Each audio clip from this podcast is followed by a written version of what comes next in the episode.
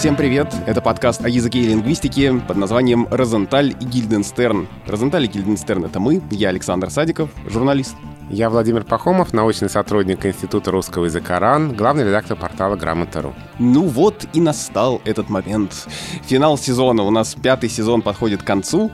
И, как обычно, в конце каждого сезона мы отвечаем на ваши вопросы, которые вы присылаете нам на почту подкаст собакамедуза.io, ну и в некоторых других приложениях. В комментариях. В комментариях, да. В общем, мы посмотрели на все это, выбрали э, самые интересные вопросы. К сожалению, э, наверное, не получится получится у нас ответить вообще вот на все-все-все письма, которые нам приходят, потому что, спасибо вам огромное, их приходит очень много. На некоторые мы ответим сегодня, и я постараюсь на часть из них еще ответить э, по электронной почте. Но прежде чем мы приступим к ответам на ваши вопросы, я хочу напомнить, что «Медуза» по-прежнему нуждается в вашей помощи. «Медуза» признали иностранным агентом, и из-за этого издание лишилось практически всех рекламных доходов. Зайдите на сайт meduza.io, увидите там красную кнопку сверху, нажмите на нее, и вы перейдете на support.meduza.io и пожертвуйте какую-либо сумму, она может быть любой, она может быть регулярной или разовой. Это безопасно, никто вас не признает признает иноагентом за это, и это анонимно, вы можете даже почту не указывать. Это действительно огромная поддержка. Я вот, честно говоря, чувствую себя как в фильме «Рок-волна». Там в центре сюжета пиратская радиостанция, которая находится в водах возле Великобритании. Это дело происходит в там, 60-х годах 20 века, и там крутят всякую пиратскую музыку, а власти всячески препятствуют работе этой радиостанции. И в конце концов они решают устроить облаву, а корабль убегает от этой облавы, ломается и тонет. Вместе вместе с этой радиостанцией. Но тут спойлеры небольшие. Они под красивую музыку, конечно же, тонут. Последнее, что они посылают в эфир, это сигнал слушателям э, «Спасите нас». И когда они уже все вот барахтаются кто на чем, рассвет наступает, и плывут десятки, сотни лодок слушателей, которые спасают эту радиостанцию и этих ведущих. Вот я примерно сейчас чувствую себя вот так. Надо посмотреть. Я, у, у нас же традиция, я между сезонами смотрю фильмы, о которых мы говорили в предыдущем сезоне. Да, но ничего, в, в этом э, выпуске будет письмо письмо, где упрекают тебя за фильмы, да. мы про это в конце скажем. Ладно, у меня, мне будет чем заняться в перерывах между пятым и шестым сезоном, который, я очень надеюсь, у нас будет. Этот сезон у нас был посвящен речи и языку разных интересных, известных, классных людей. По ходу сезона мы получали много вопросов, которые связаны с тем, как мы выбираем гостей, да, и почему именно эти люди, которые в итоге появились в нашем сезоне, почему именно они. Мне кажется, здесь можно ответить э, примерно следующее, что, во-первых, мы ориентировались на ваши письма, где вы советовали, кого бы пригласить. Например, вы спрашивали, пригласите Веру Полоскову, и она у нас была. Пригласите Чуму вечеринку, и мы тоже с удовольствием поговорили с ней. Пригласите спортивного спортивного комментатора. У нас был Георгий Черданцев. Вы просили еще пригласить Владимира Познера, но он к нам не пришел. Он отказался. Он прочитал мой призыв прийти к нам в подкаст, но, сославшись на то, что он не считает себя экспертом в лингвистике и не готов рассуждать на эти темы, он уклонился от участия э, в нашем проекте. И были гости, с другой стороны, которых мы сами очень хотели видеть, э, потому что, пользуясь, ну, скажем так, правом создателей этого подкаста, мы бы хотели дать э, возможность вам познакомиться с разными интересными людьми, которые делают что-то интересное со словом. Ну, например, это винный критик Василий Росков или это писательница Гузель Яхина. Скажи, какой выпуск э, или там гость или что-то в этом сезоне, что тебя впечатлило больше всего? Что-то неожиданного, что ты для себя открыл, например? Было очень много выпусков с э, замечательными людьми, в которых я, участвуя в качестве соведущего подкаста, э, сам себе завидовал. И думал, господи, какое счастье, что вот я беседую с этими людьми, с каким удовольствием я бы послушал этот подкаст, если бы я не имел отношения ну, к его вот, созданию. Я, я видел, как у тебя горели глаза, когда мы с Леонидом Парфеновым, например, разговаривали. Ну, мне кажется, да, в моем голосе голосе была плохо скрываемая радость и ощущение, ну, какой-то невероятности происходящего. Не, ну всю экзальтацию я потом, конечно, вырезал на монтаже. А, потому что, ну, когда я смотрел на Медни, когда я смотрел еще то старое НТВ, и мне в голову не могло прийти, что мы... встречи с кумирами. Да, что мы когда-нибудь встретимся с Леонидом Парфеновым в одном эфире. Но я никогда не думал, что мы с тобой, говоря о языке, будем э, эту тему обсуждать, например, с э, Иваном Алексеевым Noise MC. У нас был прекрасный разговор с Гузель Яхиной, у нас была отличная встреча с Верой Полосковой, и, кстати, вот, наверное, примерно как у меня были ощущения от разговора с Парфеновым, да не может быть, что это вот правда. Многие мои знакомые после разговора с Верой Полосковой писали мне, это что-то невероятное, у вас в гостях была Вера, обожаю ее, она мой кумир, и, в общем, ну, меня потрогать за то, что я там был в одном эфире с Верой Полосковой. Вот такое, кажется, было ощущение. И она даже добавила тебя в Инстаграме? А, да, мы с ней подружились. Меня очень впечатлил разговор с чумой вечеринкой. Вот это для меня самого было открытие, потому что я в очередной раз убедился... Э, шок-видео без регистрации смс. А, я э, видел отзывы э, на, на Apple Podcasts, да, кто-то написал, что это был разговор не о языке, а разговор с городской сумасшедшей. В то же время было очень много восторженных отзывов после разговора с чумой вечеринкой. А я еще раз для себя убедился, как легко мы формируем какое-то представление о человеке, вот так вот, с первого взгляда, и укореняемся в своем мнении о нем и как при более подробном знакомстве, при выяснении мотивации тех или иных поступков, в том числе того или иного речевого поведения, человек открывается с совсем другой стороны. Вот когда мы разговаривали с Чумой, я прям в процессе разговора почувствовал, насколько тот образ, то впечатление, которое она может производить, девушки, которая как угодно коверкает язык, обманчиво, насколько это такая, ну, в каком-то смысле ювелирная работа с языком, насколько это Я, по-моему, даже сказал, насколько вот сейчас. Но это я не специально. Войсом или текстом? Войсом или текстовая эта фраза после того эпизода ко мне прицепилась, да.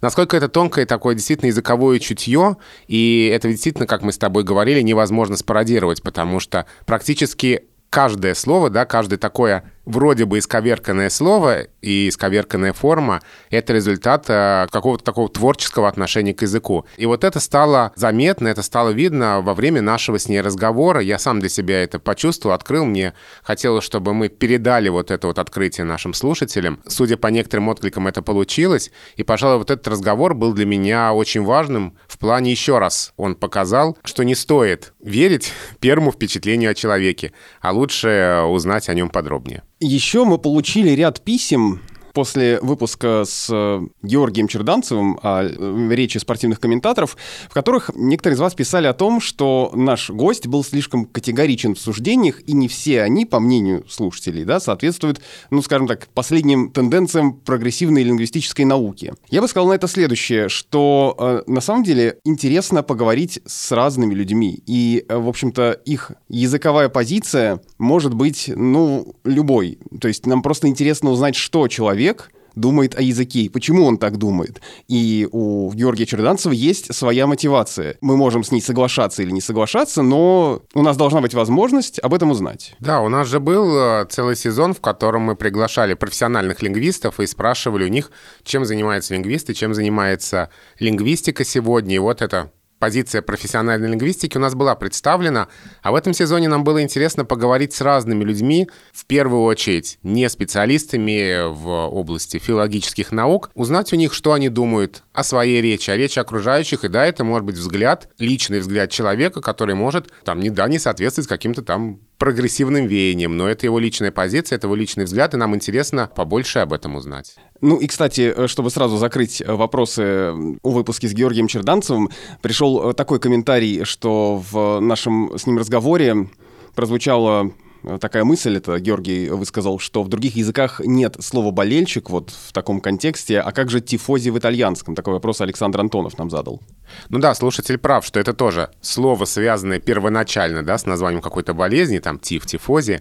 Но вот интересно, я не знаю этимологии этого итальянского слова, интересно, употреблялось ли оно в итальянском языке в том смысле, в каком в русском первоначально употреблялось слово «болельщик», потому что ведь слово «болельщик» появилось гораздо раньше, чем оно стало использоваться для обозначения фаната какой-то спортивной игры, потому что болельщик изначально использовал значение тот, кто за что-то переживает, да, были контексты болельщик там, за будущее всего человечества, то есть тот, кто переживает за судьбу планеты. Вообще никакой связи со спортом нет. И, в общем, уже только в 30-е годы прошлого века, когда в нашем обществе тема спорта была очень популярна и выходило много книг и фильмов, посвященных спорту, вот тогда уже слово «болельщик» стало активно использоваться в спортивном значении. Не знаю, прошел ли такой путь итальянский тифози. Так что в этом смысле русское слово «болельщик» может быть все-таки уникальное. Ну а у тебя какие яркие впечатления от этого сезона? Ну, у меня на самом деле тоже есть э, такое ощущение, что я наконец-то использовал э, этот подкаст и повод поговорить о русском языке, чтобы поговорить с людьми, которые мне интересны, которые делают что-то классное и хорошее. Например, астрофизик Сергей Попов. Я давно слежу за его лекциями и за его популяризаторской деятельностью, и мне было очень интересно с ним поговорить вот так в эфире. То есть мы как-то с ним а, общались, что называется, за эфиром, там, в каких-то разных ситуациях, ну вот и такое провести интервью и послушать, что он думает, в том числе о языке, это было очень интересно. Ну и, конечно, «Чума-вечеринка». Пожалуй, это одно из самых ярких впечатлений этого сезона, потому что до разговора с ней у меня тоже было, на самом деле, слабое представление о том, как она это делает вообще, как это все устроено, и я до конца не понимал, игра это или не игра, но вот мы выяснили э, всю подноготную и разобрали практически по косточкам весь ее творческий метод, который, как мы поняли, повторить невозможно. А теперь переходим к основному массиву ваших писем писем. Thank you а начнем с необычного письма, я бы сказал, необычного поворота, потому что в нашем выпуске с ответами на письма есть гость. Сейчас с нами на связи Людмила Сарычева, соавтор книг «Пиши, сокращай» и «Новые правила деловой переписки», и у нее недавно вышла новая книга «Уступите место драме». Людмила, здравствуйте. Привет, спасибо, что откликнулись, я не ожидала. Вот, потому что Людмила написала нам письмо, и я, с вашего позволения, его процитирую. Я послушал подкаст с участием Максима Ильяхова, и у меня немного другой взгляд на некоторые некоторые темы, о которых он говорил. Например, я обожаю художественную литературу и постоянно что-то читаю. А еще у меня в марте вышла книга «Уступите место драме» о том, как писать интересно и использовать приемы драматургии в информационном тексте. Я могу бесконечно об этом рассказывать. Конец цитаты. Что в выпуске с Максимом Ильяховым в нашем разговоре побудило вас э, написать нам письмо, и на что именно у вас другой взгляд? Во-первых, почти совсем я с Максимом согласна, что он говорит, особенно в части инфостиля. Это то, что мне самое близкое, и то, о чем я тоже постоянно читаю критику, и на что мне там когда-то все время хотелось отвечать. Вот сейчас я уже привыкла и к критике, и к вопросам. Но я, например, не согласна про художественную литературу. И поскольку я очень люблю художественную литературу, я прямо сразу как послушала, это было даже больше какой-то эмоциональный такой, э, эмоциональный порыв. Я вам сразу написала письмо. К тому же то, что про инфостиль, поскольку у меня сейчас вышла книга еще о драматургии, мне кажется, что к этому есть что добавить. Ну вот смотрите, художественная литература, если мы э, рассуждаем в контексте того, э, что нужно человеку, который пишет, ну, например, коммерческие тексты, вообще разные тексты вот в инфостиле, да, что художественная литература, как она может помочь человеку и может может ли каким-то образом, помимо того, что это просто расширяет кругозор, например? Часто коммерческий текст, он бывает не просто сухая инструкция, например, делай раз, делай два. Часто коммерческий текст, он включает в себя еще э, какие-то вещи, которые, ну, немного так в сторону уходят. Например, история читателей. Или если мы пишем рекламу, то там тоже будут какие-то детали, подробности, рассказ. И чтобы это все добавлять, чтобы эти истории или комментарии или вопросы, которые мы задаем эксперту, добавлять, э, полезно читать художественную литературу. Это может казаться не таким очевидным. То есть, естественно, когда... Ну, это как, знаете, когда я училась в институте, я проходила практику в станкостроительном колледже. И там учились ребята одного со мной возраста, а я у них вела философию. И они говорили, зачем мы будем вот работать на заводе, зачем вы нам рассказываете про философию? Тогда я не знала, что ответить. И сейчас я бы, наверное, как-то лучше нашлась. Но это там примерно то же самое, что рассказывать о художественной литературе. Разумеется, нет такого, что вот я сейчас прочитала «Щегла» Донны Тарт, и я сразу смогла лучше писать коммерческий текст. Но, тем не менее, из художественной литературы можно занимать разные приемы. Можно лучше понимать, как работает э, мотивация персонажа, какие вопросы даже задать в интервью. Если мы почитали художественную литературу, и это хорошая, качественная художественная литература, то это помогает вообще лучше понимать людей. Как э, в канале «Рыба Лоцман» тоже было написано, что художественная литература — это лучший тренажер эмпатии. Канал — это телеграм-канал Галины Юзефович. Да, я ее постоянно читаю. И, по-моему, эмпатия — это то качество, которое помогает вообще-то в любой профессии. И редактору помогает в работе, чтобы выстроить отношения, э, например, с героем интервью, чтобы правильно задать вопросы, чтобы лучше понять его мотивацию. Другое дело, что я не считаю, что если человеку не нравится читать художественную литературу, то он обязан это все равно делать против своей воли, должен сидеть каждый день, садиться читать. Просто каждый должен читать то, что ему нравится, и то, от чего получает удовольствие. А вот «Уступи место драме» называется ваша книга, где и как в таком тексте, который свойствен инфостилю, место драме? После того, как вышла книга «Пиши, сокращай», читатели обращались с вопросами или писали какие-то комментарии, или критиковали книгу, говорили, а вот как же так? А, мы хотим, чтобы в тексте была душа. Как добавить эту душу в текст? А можно ли я вот здесь пошучу? А можно ли я добавлю какой-то оборот? Ну вот он э, сервис главред этот оборот вырезает. Ну, конечно же, это все делать можно. И я как раз стала за этим наблюдать. Э, я ну, очень много статей вместе со своими редакторами, с которыми работаю, мы выпускаем. И я стала просто находить приемы, которые могут делать текст более интересным, разнообразным. И даже если это текст на какую-то скучную тему про бухгалтерию, бухгалтерию, например, то очень важно здесь помочь читателю этот текст освоить целиком. Потом я поняла, что эти приемы, они пересекаются с тем, что используют в художественной литературе, что используют сценаристы в фильмах, например.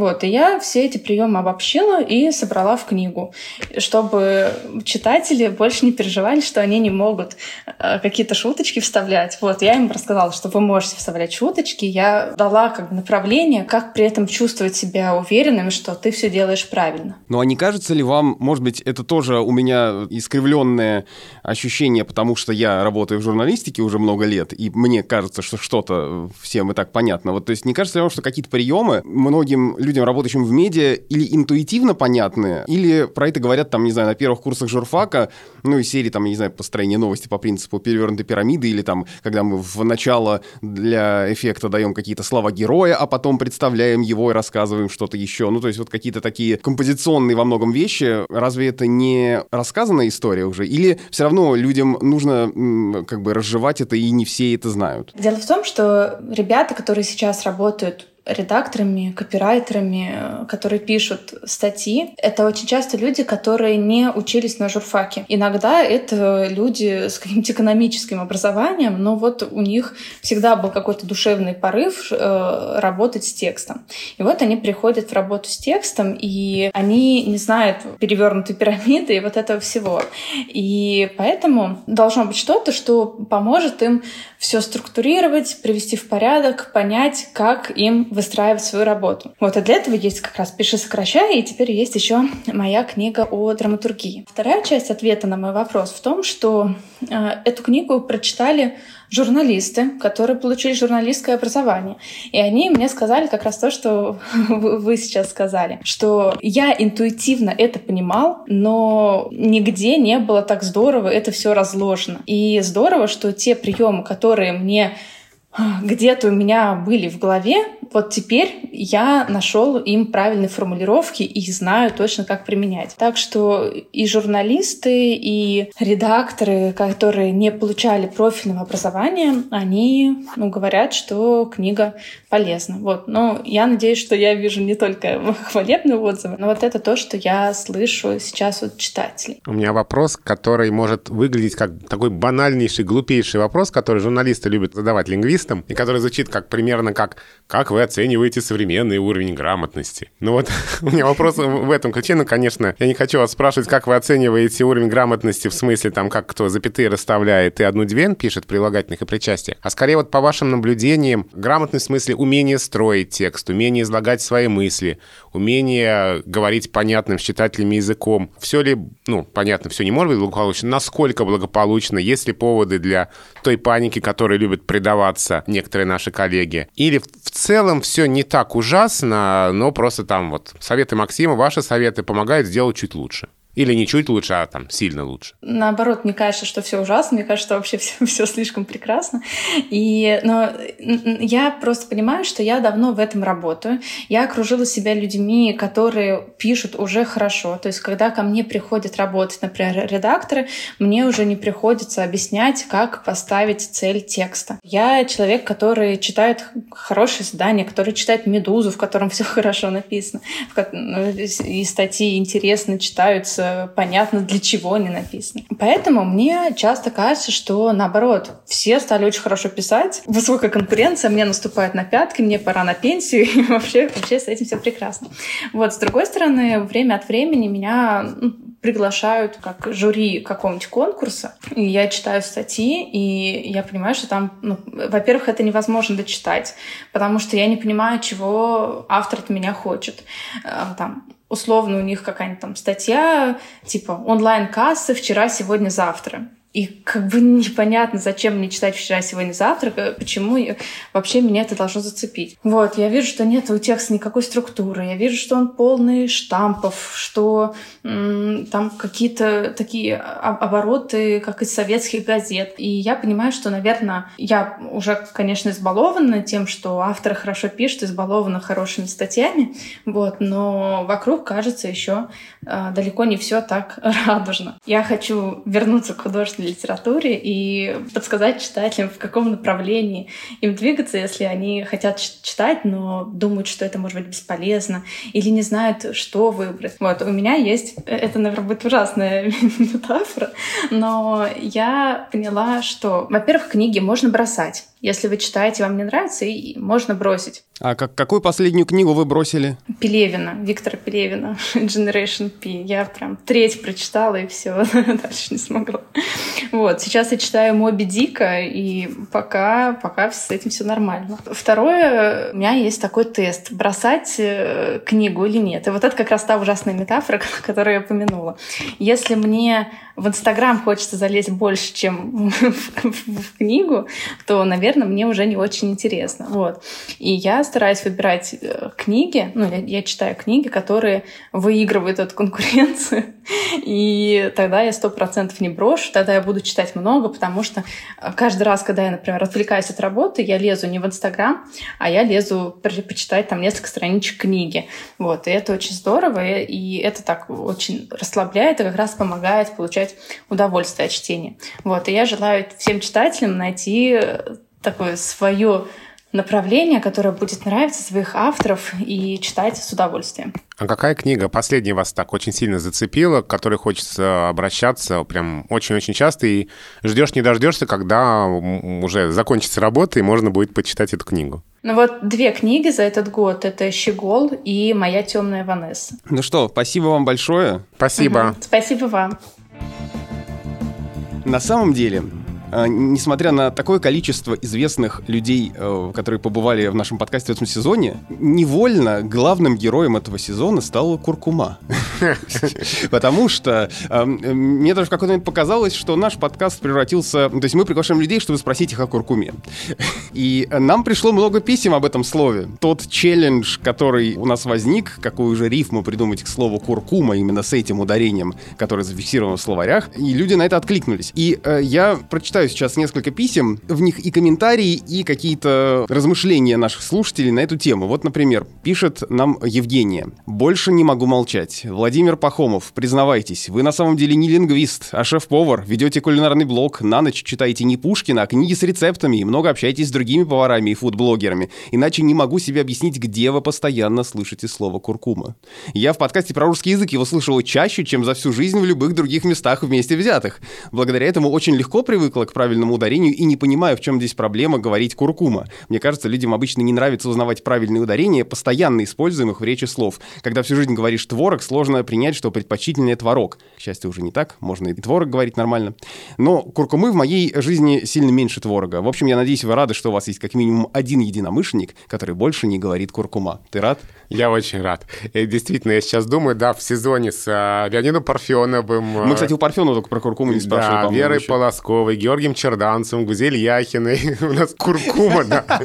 Одна вот настоящий герой сезона, да. Я вот тоже сейчас думаю, что жалко, что мы не сначала не у каждого гостя это спрашивали. По-моему, мы это начали... фишка, фишка должна. И э, спонсор нашего подкаста должен был быть производитель э, куркумы. Или какая-нибудь куркумышная, как нам, да, чума сказала, да, куркумышная. Но на самом деле, по поводу отношения к кулинарным делам, я на самом деле один раз участвовал, нет, два раза. Один раз я участвовал в кулинарной передаче на одном из телеканалов, где мой соведущий готовил, ну а я там тоже ему помогал, резал там морковку, помидоры, что-то еще, параллельно рассказывая о разных словах, которые связаны с темой русский язык и еда, и об орфоэпических, э, грамматических, лексических, орфографических трудностях, которые связаны с этими словами.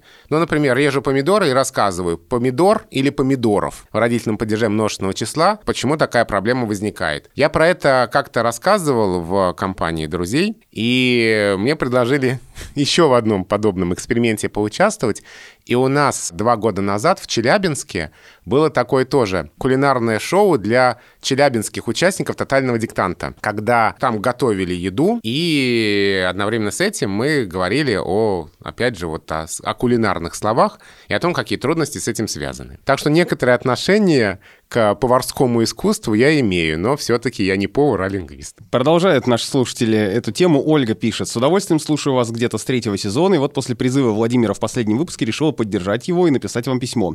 Да, вот я здесь, человек, который всегда говорит «куркума» с ударением на второе «у» и не может себе представить это слово иначе. Но, безусловно, в этом сыграла роль моя история. Я родилась и выросла в Питере, но с 2001 года живу в Германии. То есть в своей сознательной взрослой жизни встретилась с этим словом только здесь, где оно произносится, куркума. А еще удивлялась, почему пару лет назад так недоумевала моя мама, когда ей рассказывала про чудесную приправу куркуму, про которую она никогда не слышала. Вот есть такие люди, которые говорят куркума. Я не один, ура. Но некоторые слушатели пошли дальше. Вот Светлана из Кремниевой долины написала стихи о, о куркуме и о куркуме. Наверное, тут надо вспомнить, какие рифмы нам предлагали наши гости. А, Нойс нам предложил рифму, у нас-то была рифма пума-куркума, Нойс предложил рифму шнур думал. Или э, потом мы сошлись на Турман Ума, что Турман тоже вроде Ума. неплохо. Да, а по-моему Вера Полоскова про Рахат Лукума сказала, да? Да. Чего-то Рахат Лукума. И кто-то еще предлагал Государственная Дума. Это одна из слушательниц предлагала. Да, вот сколько рифм мы уже э, нашли. А какие рифмы у Светланы? Светлана пишет, очень сочувствую сложному положению «Медузы». Надеюсь, с помощью благодарных подписчиков вы устоите. Деньгами я уже помогла. Спасибо вам, Светлана, огромное. А, а теперь вот вам дурацкие стишки для моральной поддержки. Разумеется, про куркуму. Значит, первый стишок. Один депутат из Госдумы раз решился отведать куркумы, но случайно на рынке он испачкал ботинки и парку с опушкой из пумы. Вот здесь все у нас Лимерик. есть. Лимерик о куркуме, это грандиозно. Да, или номер два. Э, депутат по дороге в Госдуму раз купил на базаре куркуму, захмелев от восторга, оплатил он без торга 3 шестнадцатых фунта изюма. Здорово. И третье стихотворение — декадентский словарно-агитационный стишок, как э, характеризует его Светлана. «Скажу, пожалуй, куркума, и сразу ряд война, чума, а на дворе опять зима, и целый мир накрыла тьма, и я в окно гляжу угрюмо, попробую сказать куркума, и сразу вижу город Юма, фиеста где-то ветерок доносит отголоски шума, и женщина-тигрица, лучше пума, смеясь, кладет в мою ладонь три ягодки изюма. Пожалуй, я скажу куркума». Это поэзия. Спасибо, Светлана. Спасибо огромное всем слушателям. И я думаю, что надо в следующем сезоне какое-нибудь тоже такое ударение сделать темой сезона. Ну, не знаю, там расклешенные джинсы, например. И у каждого спрашивать. Ну, в общем, да, что-то такое, э, от чего у всех волосы дыбом стоят. Но, как мы выясняем, нет, не у всех. Следующий вопрос об ударениях в топонимах. Меня зовут Олеся, пишет нам слушательница. Э, слушаю вас в основном во время пробежек и в это время, когда я один на один с собой полностью погружаюсь в ваши рассуждения. А когда вы вспоминаете Штудинера, то у меня сразу всплывает в памяти Глокая Куздра, Штека Будланула и 201 аудитория. Прямо-таки погружаюсь в журфаковские времена. Но пишу я вам по другой причине. Сейчас я живу в Астраханской области, и здесь есть небольшой город Ахтубинск, место, где растят военных летчиков. Этот городок, к слову, не только он стоит на реке, Ахтубе. В этом названии ударение падает уже на первый слог. Когда мы переехали в Астраханскую область, я даже не сомневалась в правильном произношении, ведь если Ахтубинск, то и Ахтуба. и продолжала говорить о реке с ударением на второй слог, но недавно решила зайти на Википедию и разочаровалась. Я все время делала ошибку в ударении. Но почему? Если название происходит от названия реки, почему разные ударения? Да, река Ахтуба, а город Ахтубинск и район Ахтубинский. Я думаю, что это связано в первую очередь с тем, что э, если мы будем говорить Ахтубинск, то это просто неудобно, потому что у нас после ударного слога остается несколько заударных. А если это будет неименительный падеж, живу в Ахтубинске, если мы это скажем в беглой речи, я вот живу в Ахтубинске, и там уже хочется сказать с ударением на «у», потому что это неудобно. А если это будет, например, подъезжаю к Ахтубинскому району, сколько слогов после ударного. Ударение стремится к середине слова, и в данном случае ударению немножечко все равно, что получается противоречие Ахтуба-Ахтубинск. А удобство произнесения здесь оказывается, видимо, решающим фактором. Вспомнить какие-то другие примеры. Там Белгород, но Белгородская область. Она не белгородская, хотя город Белгород. И продолжает эту тему вопрос Владимира. Владимир Пахомов, пишет наш слушатель, объясняя, почему изменилось ударение в генезисе, сказал, что ударение на первый слог в многосложных словах неестественно для нашего языка. Произносить несколько безударных гласных подряд неудобно, поэтому ударение естественным образом переместилось в середину слова. А почему с договором часто происходит прямо противоположное? Многие люди переносят ударение с третьего слога на первый, порождая то самое огромное количество безударных гласных после этого. Договоры по договору, с чем это может быть связано? Был ответ на этот вопрос в книге лингвиста Кирилла Сергеевича Горбачевича о вариантности и языковой норме.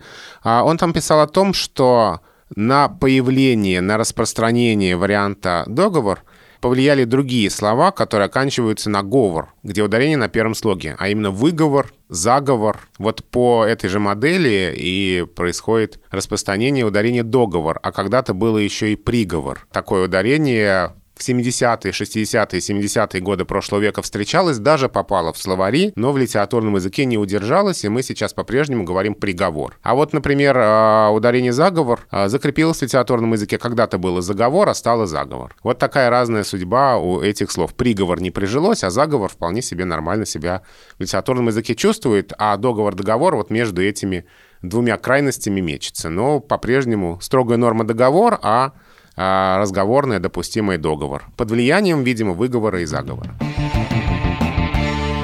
Письмо от анонимного слушателя, ну, то есть там э, есть адрес э, электронной почты с набором букв и цифр, но я просто не могу его выговорить. И это письмо довольно длинное, но оно меня так зацепило, что я не могу не прочитать выдержки из него. На мой взгляд, пишет слушатель, дескриптивный, то есть описательный подход в лингвистике сейчас не актуален. Литературный язык уже сформировался, и на данном этапе нужно предохранять его от искажений, как то необоснованных изменений значений слов, нежелательных орфографических, пунктуационных и грамматических тенденций, примеры которых я приведу далее. То есть тут на помощь приходит прескриптивизм. Какие же тенденции в современном русском языке, на мой взгляд, не являются удачными и, можно сказать, даже бесят меня? Смешение слов «занять» и «одолжить». Я не понимаю, почему это такая сложность для большинства. Даже на рекламных счетах такое было, и я считаю, за это надо крупно штрафовать. Диплом в значении «дипломная работа». Это один из наиболее идиотских студенческих жаргонизмов, который только можно было придумать. На мой взгляд, если студиозус не усвоил, что диплом — это документ об образовании, то он этого документа не заслуживает, и его надо отчислить. С оформлением прямой речи беда у многих, в том числе у «Медузы». Почему журналистам так трудно усвоить, в каком случае нужно ставить точку или запятую после кавычки, а в каком не нужно? Правило это элементарное. Вообще, если бы за каждую замеченную мной ошибку на статье одной только «Медузы» мне платили хотя бы по 10 тысяч рублей, я бы уже приобрел хорошую квартиру в Европе. Эти и другие подобные примеры привели меня к формулировке принципа паршивой овцы. Неправильные изменения в языке не отражают тенденции в его развитии, а являются следствием репликации ошибки изначально одного человека, за которым по незнанию стали повторять окружающие. С распространением интернета, именно так, с заглавной буквы, ситуация стала еще хуже. К сожалению, правом что-то опубликовать обеспечить обеспечили буквально всех, хотя не все его заслужили. В результате некоторые слова были заимствованы в неправильном прочтении. Кто-то поленился заглянуть в словарь и написал на обум, а потом все за ним стали повторять, точно так же ничего не проверяя. Классический пример слова «flood», которое какой-то фидошник запустил в обиход в мохнатые 90-е. Я тут отвлекусь, скажу, что это вот слово «флут», когда говорят, что флудят в чате. Если бы на его месте был я, я бы перепроверил, прежде чем писать. Но, увы, тогда у меня не было такой возможности, да и лет мне было немного. Другой пример. Я неоднократно писал провайдерам и магазинам электроники, чтобы они правильно передавали английское название маршрутизатора, которое отмечено еще в словаре Зарвы 2001 года — «рутер». Но все как об стенку горохом. И что, по мнению либеральных лингвистов, я отличник, должен подчиняться безграмотной толпе и писать неправильно? В связи с этим, вот, собственно, мы подходим к главному. Просьба к Владимиру Пахомову. Если он может как-то повлиять, закрепите в орфографическом словаре правильную передачу английского названия маршрутизатора, рутер. Также нужно внести слова dislike именно через s и flat. Нужно ориентироваться на правильное чтение, а не практику письма, которую можно и нужно направлять.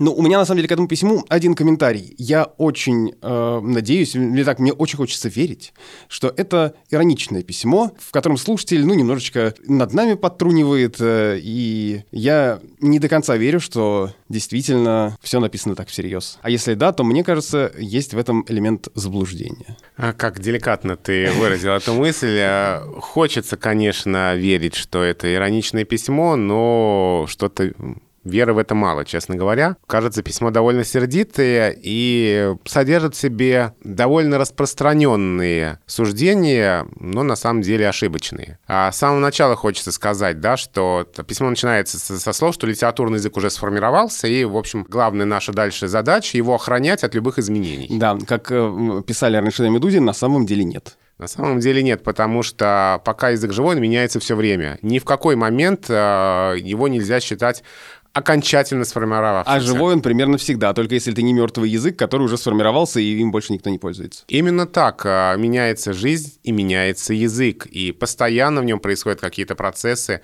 появляются новые слова, исчезают старые, меняются ударения, меняется грамматика — гораздо реже и медленнее, но меняется орфография, и эти процессы происходят в языке постоянно. Собственно, об этом, по-моему, весь первый сезон нашего подкаста. Мне кажется, это сквозная мысль, и, собственно, то, ради чего мы затевали этот подкаст. Да, тогда в, уже летом 2019 года.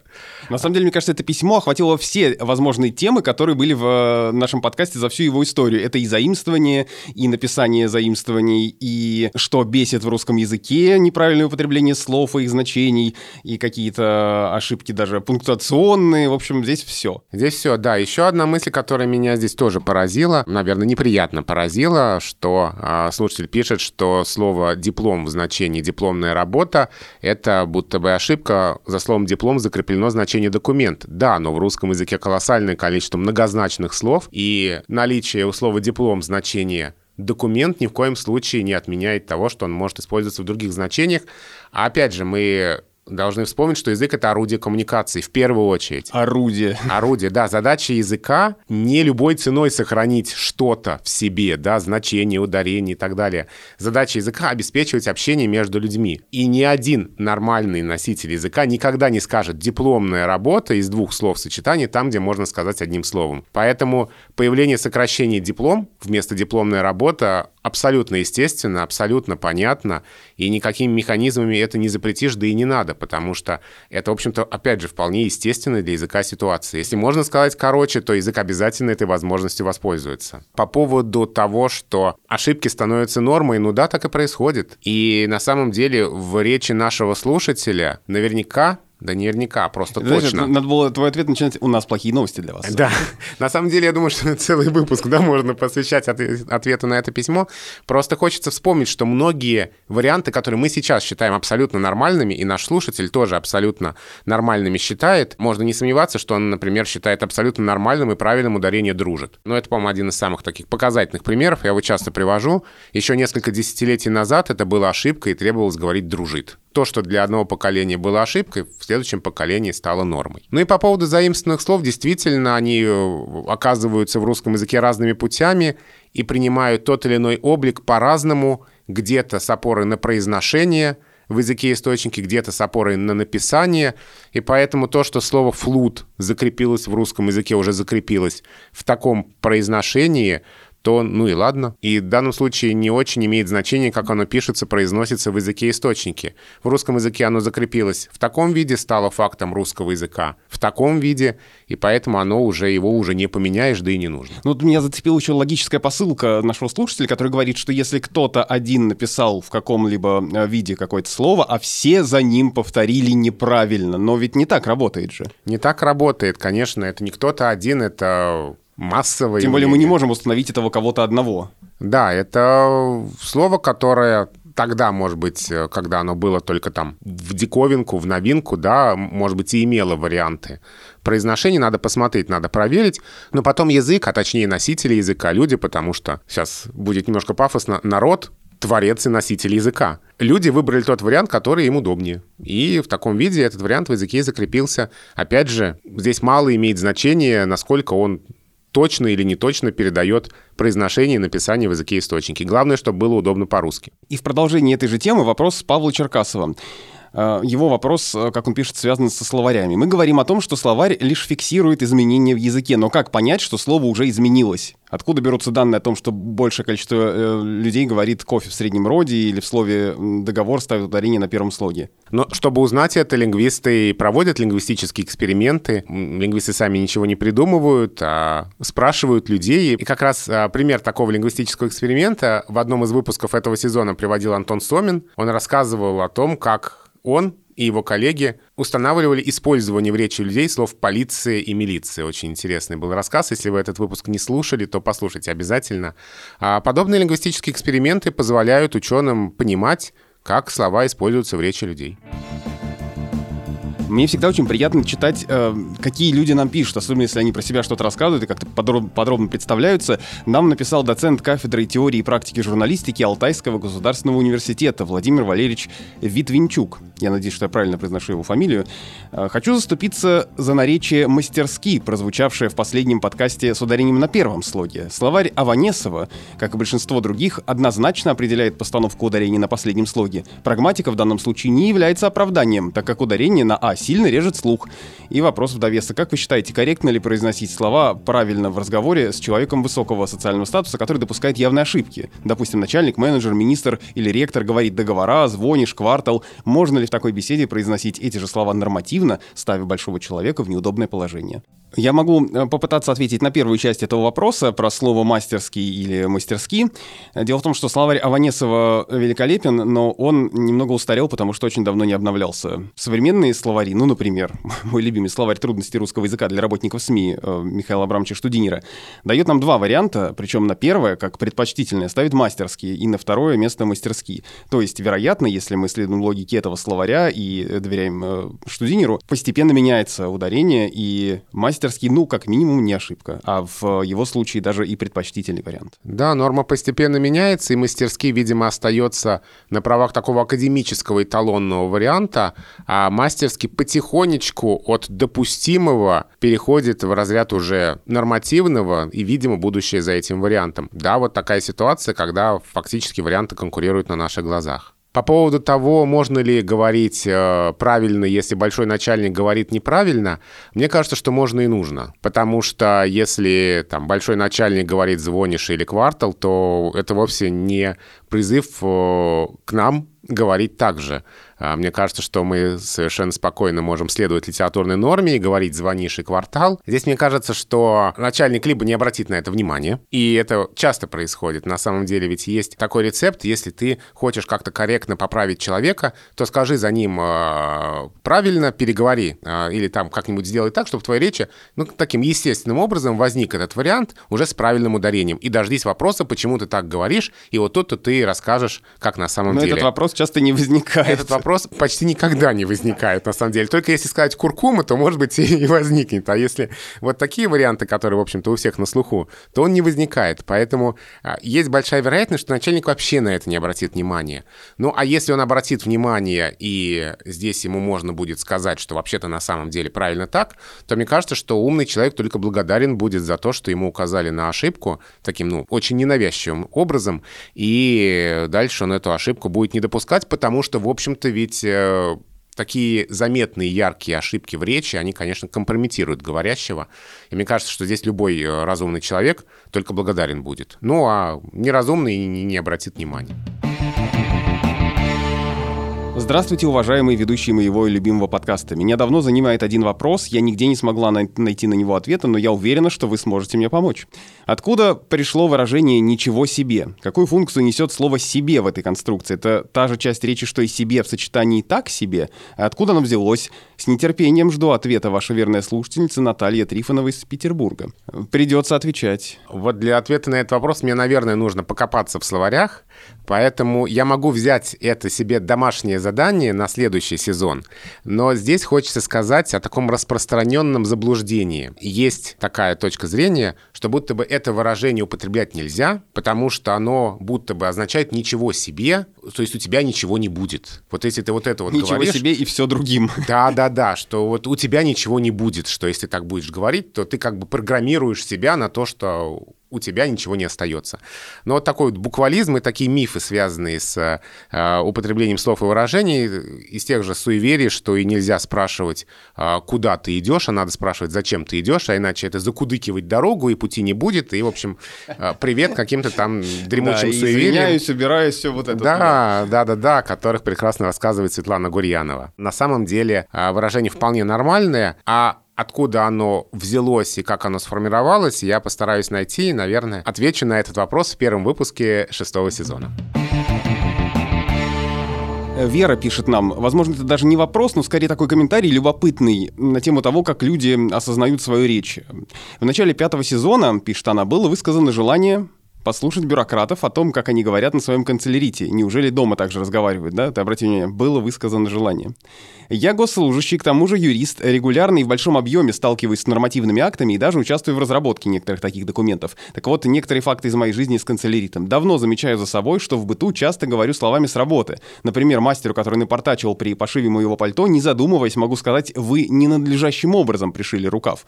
Вместо вы очень плохо пришили рукав. Я не одна такая, поверьте. Но в целом в, в речи за рамками работы я такой же человек, как остальные. В разговорах на профессиональные темы стараюсь говорить понятным собеседнику языком. Официальный стиль нашей э, канцелярской речи порой мешает в составлении ответов гражданам на их обращения. Хочется доступно изложить заявителю вариант решения его проблемы. И тут привет Максиму Ильяхову и Людмиле Сарычевой. Но чем доступнее пишешь, тем больше уходишь от сухой сдержанности изложения, что недопустимо. И еще один пункт э, приводит э, Вера. На официальных совещаниях большие чиновники не говорят тем языком, каким написаны правовые акты. Устная речь гораздо проще и понятнее, предложение короче. Обычно доклады не зачитывают, а рассказывают, и слушать интересно.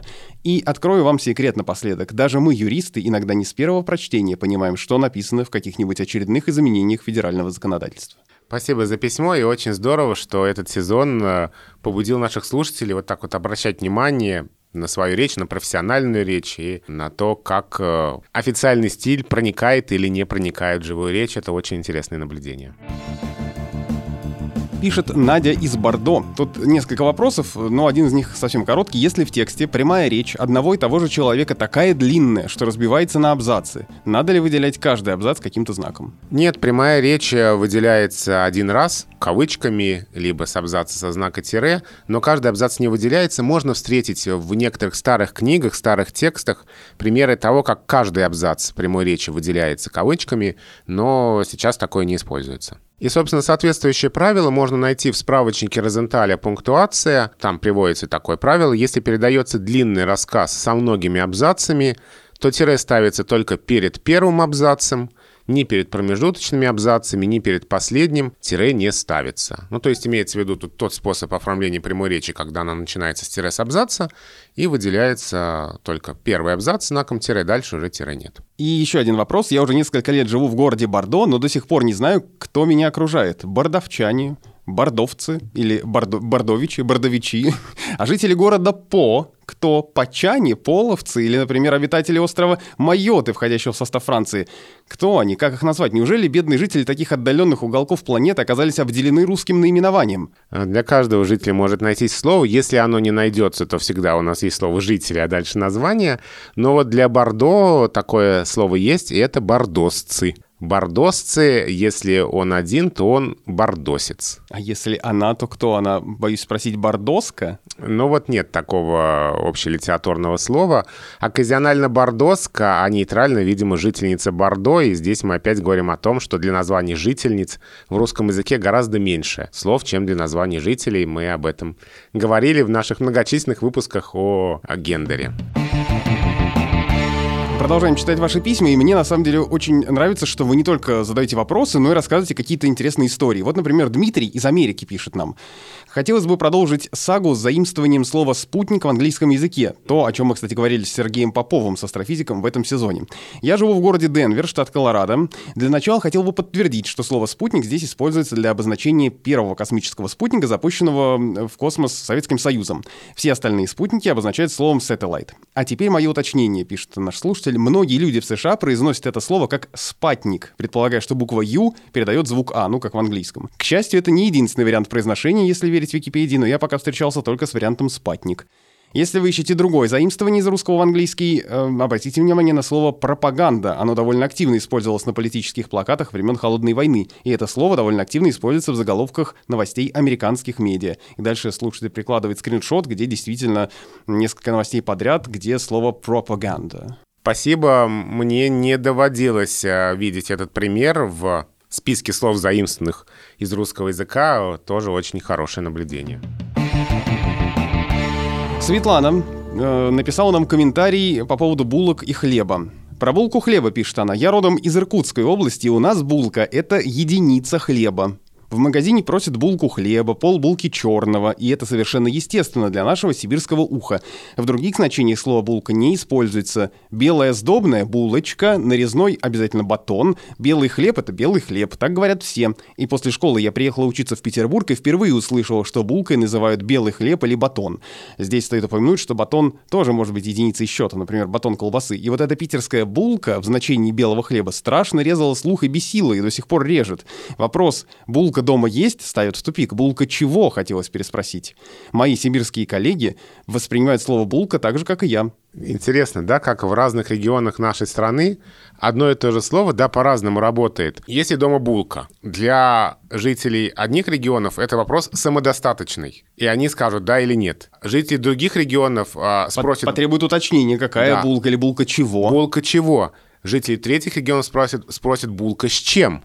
Потому что если меня спросить, есть ли дома булка, я спрошу, а, а, а с чем булка? Там с вишней, с маком. с маком, с капустой, да. Да, она, конечно, булочка, но булка тоже можно сказать. Здорово, что у нас, э, хотя русский язык один, но такой немножко везде разный. Еще одно письмо. Добрый день, я Нафиса, учусь в 10 классе и принимаю участие на различных олимпиадах по русскому языку. При подготовке к ЕГЭ у меня возник вопрос э, по тавтологии. Есть ли такие сочетания, которые уже настолько прижились, что не считаются избыточными? Например, бесплатные подарки, на ЕГЭ считается тавтологией, хотя она свободно употребляется в речи, хотя разговорная, конечно, не равно литературному. Это что-то из ряда метафор, которыми мы живем. Можно ли еще найти такие примеры? Можно ли сказать «неженатый холостяк» или это уже есть в значении слова «холостяк»? Ну, вообще, на самом деле, мне вот так вот, как я пробую на вкус какие-то слова и выражения, бесплатные подарки тоже кажется избыточным. То есть, наверное, да, мы можем это услышать, но не могу сказать, что это не будет резать слух. Тем более, если так э, копаться в терминологии, то, наверное, это даже не тавтология, а плеоназм, потому что тавтология — это повторение однокоренных слов, а плеоназм — это повторение слов с одинаковыми значениями. Да, потому что платных подарков э, не бывает. Подарок — это то, что тебе дается ну, бесплатно. Ну, то да. есть э, фактически-то подарки тоже оказываются платными, за все надо платить, но, ну, да. но в этом смысле да. Если говорить о сочетаниях каких-то, в общем, формально избыточных сочетаниях, которые стали допустимыми, такие примеры бывают, конечно. И здесь, наверное, вот из текстов прошлого самый яркий пример, который везде приводится, это страны народной демократии такое клише публицистическое советских времен, хотя народная демократия — это, ну, такое плеоназмище. Сейчас чердан, голосом Черданцева надо было сказать плеоназмище, потому что демократия — это власть народа. Но, тем не менее, сочетание прижилось. Сочетание на сегодняшний день перестало восприниматься как ошибка и зафиксировано словарями. Повторение слова «месяц» там в январе месяце, в июле месяце тоже во всех справочниках по культуре речи приводилось как пример избыточного сочетания, но сейчас сейчас его вполне можно встретить в литературной речи, хотя до сих пор так, ну, с точки зрения эталонной нормы, оно режет слух. Вообще говоря, такие примеры есть. Ну и завершим э, наш блог с ответами на письма и сегодняшний эпизод таким письмом из Харькова. Пишет нам Аня. Слушаю вас с самого начала, очень нравится ваш подкаст. Однако у меня в голове не укладывается, как, там стоит ударение и потом еще в скобочках вопросительный знак, как лингвист, редактор, специалист, который занимается языком, не смотрел фильм «Покровские ворота». Когда в одном из предыдущих выпусков это выяснилось, я не поверил своим ушам, я думал, это шутка. Как вообще это возможно?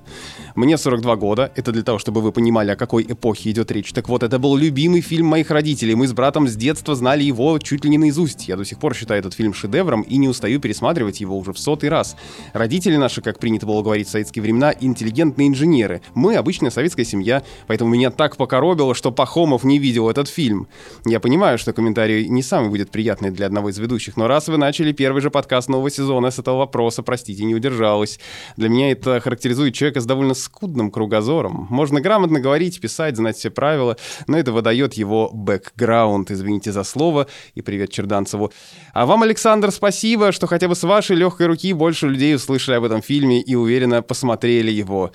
И по скриптам. Не удивлюсь, если ваш соведущий также не знает фильма «Опасный поворот». И тут я призадумался, что за фильм «Опасный поворот?» И закопал себя этим комментарием «Опасный поворот». Я так думаю, что речь идет о фильме 70-х годов Владимира Басова. Это экранизация пьесы э, Джона Присли. Признаюсь, я не видел этот фильм. Вот мне, пожалуйста, задание на межсезонье наше. Ну, раз закапывать себя так уж вместе, я могу признаться, что я никогда даже не слышал о существовании такого фильма. Кольцевая композиция у нас получилась, да, мы начали с э, фильма «Покровские ворота» этот сезон и заканчиваем. А между отсылкой. ними «Куркума». А, а, а между ними «Куркума», да. Но на самом деле, наверное, мне бы хотелось что-то сказать в ответ на это, на это письмо. А мне кажется, что мы, в общем, говорим о терпимом отношении к языку все пять сезонов нашего подкаста. Наверное, это терпимое отношение к языку нужно распространить не только на язык, потому что никто из нас не может знать всего, никто из нас не может смотреть всего, читать всего и так далее. И, наверное, каждый из нас считает, ну, каким-то обязательным минимум, тот минимум, который есть там в его голове. Это вовсе не, не означает, что у другого человека тот же самый набор. Ну, конечно, на это тебя ответить, ну как же, это же то, что знают все. Но тут я вспоминаю наш разговор с Леонидом Парфеновым, в котором э, он тоже говорил, что, ну, бывают такие случаи, когда, казалось бы, ну, все знают вот это, а человек не знает. Ну, на это он, конечно, шутит, что, а, ты же в это время сидел, но э, если речь про советское время. Но такое действительно бывает. Ну, мне, кстати, когда я с кем-то общаюсь и выясняется, что человек не знает что-то, что знаю я, или наоборот, ну, ну, хорошо, это повод что-то узнать. И, между прочим, посмотреть какой-либо фильм, например, «Покровские ворота» сейчас, может быть, даже еще интереснее. А, да, и у меня ведь э, какое-то время назад, э, несколько лет назад, ну, хорошо, лет примерно 15 назад, была подобная ситуация, когда я нещадно клеймил человека, который не смотрел фильм «17 мгновений весны». Мне казалось, как же так? Это же обязательно к просмотру каждым. А... Ну вот я был таким человеком до 20 с лишним лет, который не смотрел целиком ни разу, а потом э, сел и посмотрел все за один присест. Да, сейчас я стал взрослее и мудрее, и я понимаю, что это не недостаток человека, что он не смотрел фильм «17 мгновений весны», и сейчас бы я сказал, я рад за тебя, тебе предстоит э, наслаждение познакомиться с этим фильмом и посмотреть его, если ты это захочешь. Ну что, спасибо вам большое за то, что были с нами в этом сезоне. Пятый сезон подкаста «Розентали Гильденстерн» подошел к концу, но я надеюсь, что мы через какое-то время обязательно встретимся в шестом сезоне. Каким он будет, мы еще думаем честно скажу, не можем поделиться пока четкой концепцией, потому что их сразу несколько. Это значит, что может быть и шестой, и седьмой, и еще какие-то сезоны, если, конечно, какие-то другие обстоятельства этому не помешают, скажу я так. До встречи. Напомню, что меня зовут Александр Садиков, я журналист и шеф-продюсер студии подкастов. Я Владимир Пахомов, научный сотрудник Института русского языка РАН, главный редактор портала Грамота.ру. Подпишитесь на наш подкаст, если вы этого еще не сделали, чтобы не пропустить старт следующего сезона. Пишите нам письма, потому что даже в отсутствии новых выпусков мы все равно будем их читать. Ну и пока вы можете слушать, если наши выпуски уже надоели, другие подкасты. Например, ежедневный новостной подкаст «Что случилось?», который ведет Владислав Горин, и его субботнюю версию российской политики в исполнении Константина Газы и Андрея Перцева, и подкаст о сериалах и кино «Чего бы посмотреть». Вот как раз к вопросу фильмов, которые мы упоминали. Чего бы посмотреть? Вот там все вам расскажут Наталья Гридина и Михаил Фомкин. Мы уже знаем, что нам смотреть. Да. А если вы не знаете, то послушайте этот подкаст. Ну, он, конечно, в основном про сериалы. До встречи.